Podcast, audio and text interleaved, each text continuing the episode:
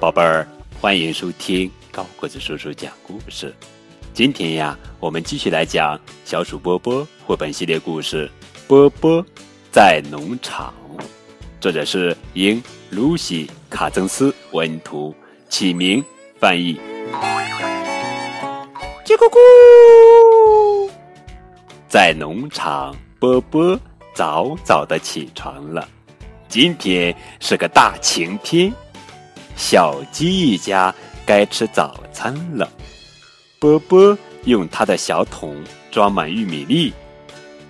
小鸡，快过来，吃早餐了。小猪一家也饿了。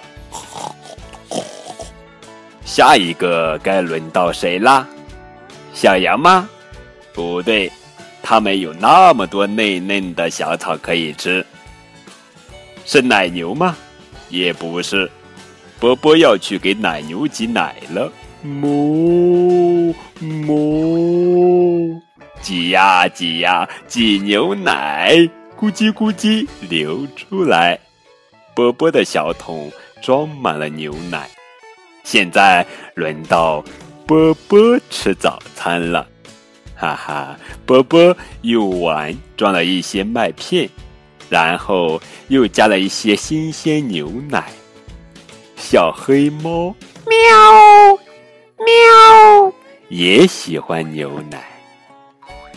再见，波波，好好享用你的早餐吧，哈哈。好了，这就是今天的绘本故事《波波在农场》。